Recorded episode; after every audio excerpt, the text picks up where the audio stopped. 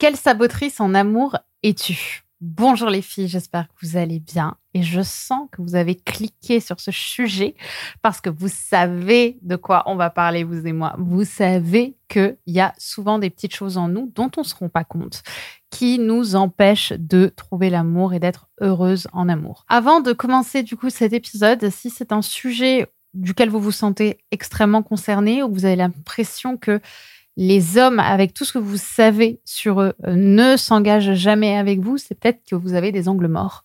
Et euh, ces angles morts, je vais vous les donner ce dimanche 17 septembre à 20h pétante pour une toute nouvelle soirée 100% inédite qui s'appelle Les trois attentes inconscientes des hommes pour s'engager avec une femme.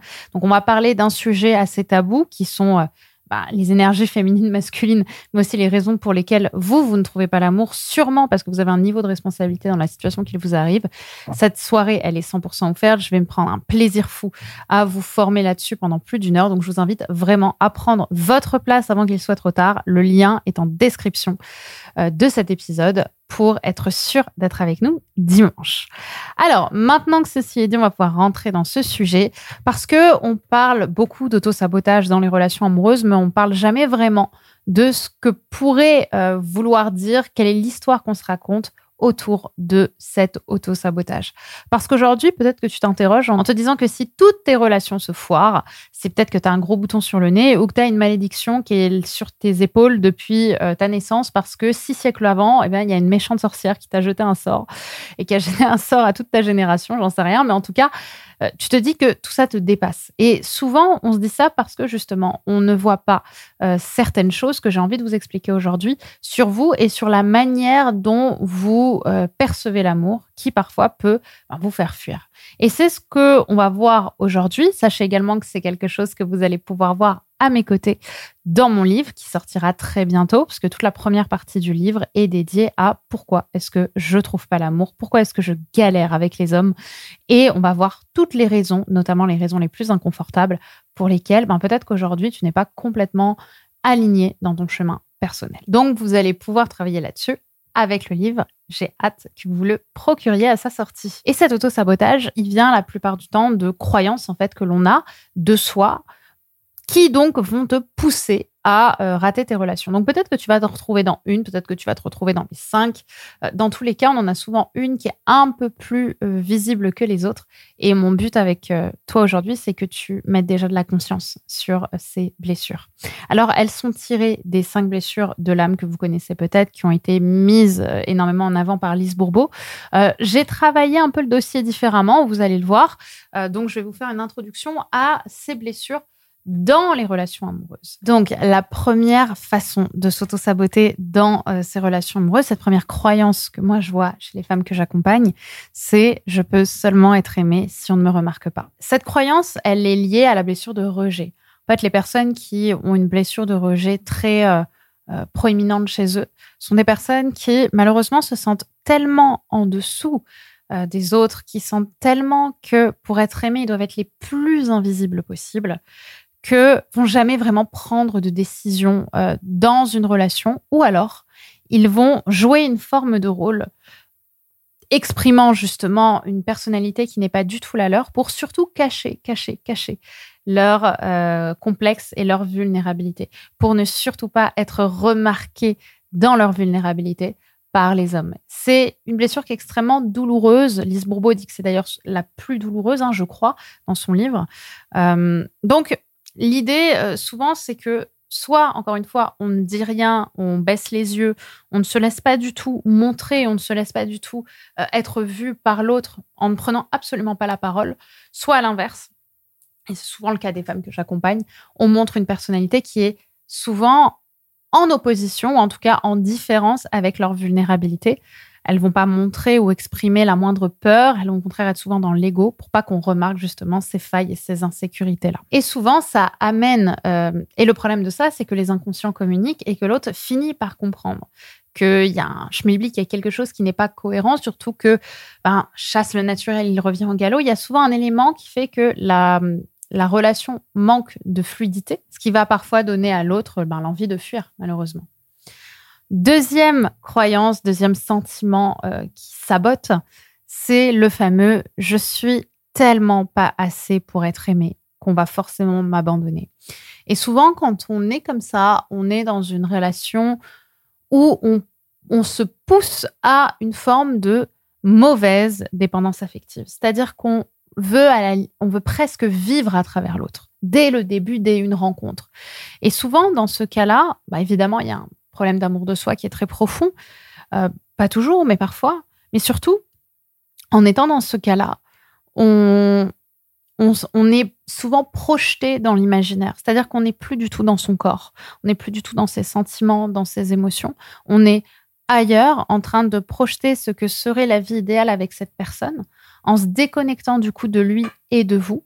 Parce que justement, être vous est tellement état de souffrance, est tellement synonyme de souffrance, de complexe, que bah, malheureusement, on s'empêche d'être pleinement, de s'incarner euh, pleinement. Et donc, on va aller fuir la relation en étant dans l'imaginaire. Et le problème, c'est que du coup, on croit que l'imaginaire est le réel et du coup, on se pousse à avoir des comportements qui ne sont pas dans le réel de notre partenaire, voire même qui ne sont pas dans son imaginaire et euh, qui amènent l'autre à fuir parce que forcément, quand on est trop dans l'imaginaire et qu'on pousse trop l'autre à nous suivre dans un imaginaire qui ne nous, qui ne lui convient pas et souvent qui ne nous convient pas non plus d'ailleurs, euh, émotionnellement parlant, bien l'autre finit par fuir parce qu'on n'a pas envie d'être euh, autant alpagué et autant à accaparer de cette manière-là. Et donc, on va retenir l'autre pour éviter d'être seul. Il y a un vrai problème avec l'abandon sur la solitude. La solitude est un immense synonyme de souffrance parce qu'on a le sentiment qu'être seul, c'est être avec soi. Et être avec soi, c'est une douleur. Parce qu'on ne se sent pas aimé, parce qu'on ne s'aime pas. Euh, en tout cas, pas comme on aimerait s'aimer. Et bah, tout ça demande aussi un travail, euh, souvent un travail profond à faire pour réaliser que tu es déjà juste, que tu es déjà assez, tu es fabuleuse et que c'est pas dans le faire et dans toutes les actions que tu vas mener que tu vas avoir une, euh, situation différente dans tes relations amoureuses, mais que ça va beaucoup plus se jouer dans l'amour et dans euh, et dans la manière dont tu es capable de t'incarner dans qui tu es, parce que c'est ça qui va attirer l'autre. La troisième croyance est liée à la blessure du masochiste, à ce qu'on appelle la blessure d'humiliation, qui est je peux être seulement heureuse en amour si je souffre. Celle-là, on la retrouve aussi beaucoup dans mon livre. Hein. Je, de toute façon, je fais les, les, cinq euh, dans le détail. Et en fait, cette, euh, celle-ci, c'est souvent la blessure des amours impossibles, c'est souvent la blessure des amours toxiques dans le mauvais sens du terme, euh, des amours dans lesquels j'ai besoin, à travers ma relation amoureuse tumultueuse, de me reconnaître comme une femme forte. J'ai besoin, pour être reconnue comme une femme forte, de faire, de me faire souffrir, pardon, dans mes relations. Parce que souvent, on accuse l'autre d'avoir été un salaud ou un connard ou ce que vous voulez, mais en réalité, souvent, dès le départ, on aurait pu arrêter cette relation. Parce que dès le départ, on savait que l'autre n'était pas disponible, que l'autre avait un passé compliqué avec son ex, que si, que ça, et on y va quand même en se racontant l'histoire qu'avec vous, ce sera différent. Sauf que souvent, en réalité, on amène à travers ce chemin beaucoup de souffrance de notre part. On est presque drogué à cette souffrance et le but, c'est de revenir encore une fois dans son corps. Se dire non, en fait, je m'aime tellement j'ai tellement envie de m'aimer, j'ai tellement envie d'être heureuse que je veux pas être dans la souffrance. J'accepte que euh, ce n'est pas la personne pour moi en fait. C'est pas parce qu'elle m'éveille de la souffrance qu'elle m'éveille de l'amour. Beaucoup de personnes font cette euh, cet amalgame entre la souffrance et l'amour. Je ressens des émotions passionnées quand je souffre, donc je suis amoureuse de cette personne ou cette personne est celle avec laquelle j'ai envie de construire quelque chose, alors que malheureusement c'est pas le cas l'amour ne tire pas forcément euh, son origine de euh, la souffrance et bien heureusement. Bien heureusement. Quatrième croyance, là, à mon avis, certaines filles vont se retrouver dedans aussi. Euh, j'ai une, je pense notamment à une amie qui, qui va sourire en écoutant ça. Tous les hommes sont des connards, des trompeurs, des manipulateurs, ou alors ils ne sont pas à mon niveau. Ça, typiquement, c'est la croyance des femmes qui ont tellement été trahies blessées, hein, ça vient de la blessure de trahison, qu'elles vont se raconter l'histoire pour ne plus souffrir, que l'autre est le mal et que nous sommes le bien, que l'autre est 100% responsable de la situation qui nous fait souffrir et qui nous empêche aujourd'hui de nous responsabiliser. Pareil, j'ai beaucoup de femmes, euh, surtout des performeuses, des femmes douées dans leur vie, avec une grande confiance en elles, qui ont besoin de montrer tout le temps qu'elles sont en confiance, que euh, les autres, les hommes, ne sont pas à leur niveau parce qu'ils ont peur d'elles, parce que si, parce que ça, sans voir le niveau de responsabilité qu'on peut avoir justement dans la manière, l'image qu'on montre aux autres. Et du coup, ce que ça fait ressentir à l'autre d'insécurisant et d'inconfortable, d'autant plus que la plupart du temps, ce grand masque, cette grande image la femme très confiante est une image, parce que derrière, il y a une femme blessée. Il y a une femme qui a tellement été trahie qu'elle a besoin aujourd'hui de prouver, de montrer, de remettre sur la table que c'est une femme forte. Et je le répète, mais plus on a besoin de répéter, de montrer au monde, de dire, de, faire résonner le fait qu'on est des femmes fortes, qu'on est des femmes confiantes, qu'on fait peur aux hommes ou je ne sais quoi, moins en réalité on l'incarne. Parce que si c'était naturel et sincère chez nous, on n'aurait pas besoin de le prouver constamment, de se le prouver constamment et de le prouver aux autres constamment. Et typiquement, ces personnes qui s'auto-sabotent dans euh, cette croyance-là euh, vont vers des hommes qui va les faire souffrir dès le départ. En tout cas, elles ont déjà souvent cet a priori parce que l'autre a trompé toutes ses ex, parce qu'il est indisponible aussi, euh, parce que, encore une fois, vous allez parfois montrer quelque chose de très fort qui ne laisse pas du tout la place à l'autre pour s'exprimer et pour vivre. Et du coup, vous allez dire, bon, bah, il n'est pas à mon niveau, je lui fais peur. Sauf que vous imaginez pas que vous, dans votre comportement, il y a quelque chose de très sabotant qui empêche l'autre de prendre sa place. Donc, c'est pas une histoire de peur. Parce que les femmes confiantes, on l'est tous d'une certaine manière déjà. Euh, on a tous cette belle flamme, ce, cœur, cette lueur en nous de, pouvoir et de savoir qu'on peut transformer le monde euh, par nos mots, par nos pensées, par nos actions. Mais pour autant, on, ne va pas écraser l'autre sans lui laisser de place. Et du coup, toutes ces personnes euh, sont extrêmement contrôlante en général. Elle contrôle, elle check. Ok, il a fait ça, donc ça veut dire ça. Donc il a fait ça. Ok. Bon bah je vais regarder ce qui se passe sur son Facebook. Bon bah je vais regarder ce qui se passe sur son Insta. Ok, elle a liké son post. Ça veut dire quoi? C'est qui elle? Bla bla bla bla bla.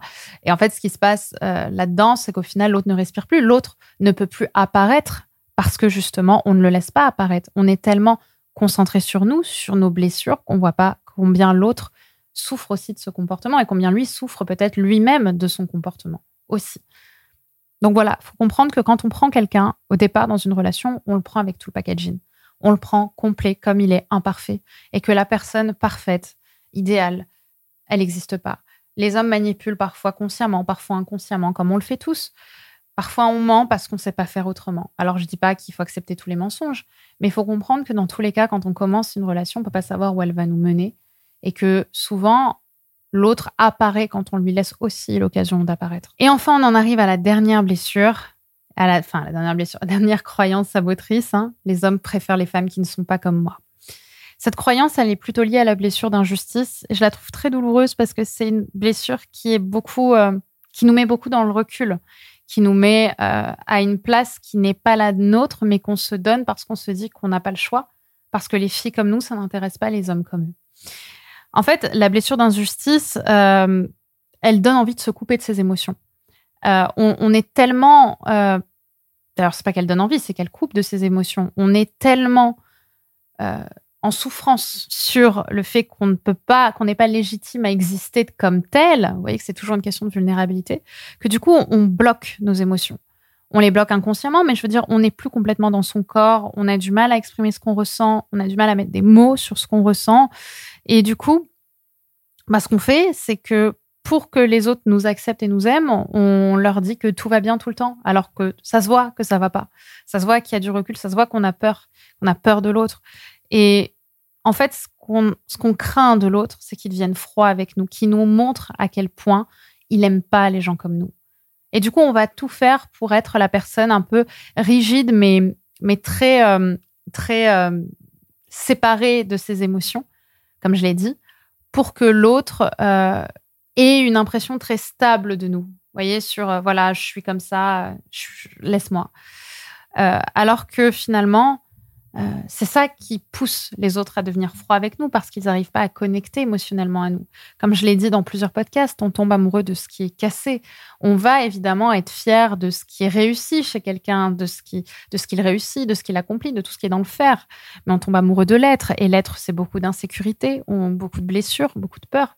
Et ça, quand on est dans la blessure d'injustice, on le montre pas parce qu'on a justement peur parce qu'on estime, pardon, que nos émotions ne sont pas justes, que qui on est n'est pas juste, et donc on ne s'autorise pas à apparaître. Et c'est ce qui fait fuir l'autre, puisque l'autre ne voit pas en nous là où lui peut se reconnaître. Voilà ce que j'avais envie de vous partager sur ces cinq blessures, euh, sur ces sabotrices. Dites-moi dans la barre des commentaires sur YouTube ou sur le podcast via Instagram euh, dans laquelle vous vous êtes retrouvés. Est-ce que ça vous a parlé? Là, évidemment, j'ai parcouru les choses assez vite, hein. euh, même si le podcast doit être assez long. C'est vraiment un des gros sujets de mon livre. On retrouve chacun, chacune de ces croyances dans le détail. On va chercher en profondeur et surtout, bah, il y a un travail thérapeutique derrière qui bah, peut vous aider, peut vous accompagner à aller mieux, à vous sentir mieux et à attirer l'amour à vous. Maintenant, n'oubliez pas que dans quelques jours, le 17 septembre à 20h, je vais vous donner une conférence, une soirée 100% inédite qui s'appelle Les trois attentes inconscientes que les hommes ont pour euh, s'engager, dans laquelle on va notamment parler de quoi eux ont besoin pour trouver l'amour, de quoi eux ont envie pour trouver l'amour. Qu'est-ce qui, en fait, en vous va les toucher? Qu'est-ce qui, en vous, peut être transformé tellement ça a été blessé chez vous, comment on peut réparer ça, transformer ça pour que tout de suite tu viennes toucher l'autre exactement là où il aura envie et besoin d'être touché et donc naturellement où il tombera amoureux de toi. Donc et, derrière bien sûr où vous allez créer une belle relation. Donc je vous invite vraiment à être là dimanche, surtout que Petite surprise, petit spoiler alerte, il y aura euh, des extraits du livre et je vous proposerai quelque chose par rapport au livre avec beaucoup de surprises. Donc, je pense que si on a une à ne pas rater, c'est celle-ci. Donc, inscrivez-vous, le lien est juste en dessous en description. Et préparez-vous parce que ça va être très beau. Voilà, je vous fais des gros bisous et prenez soin de vous.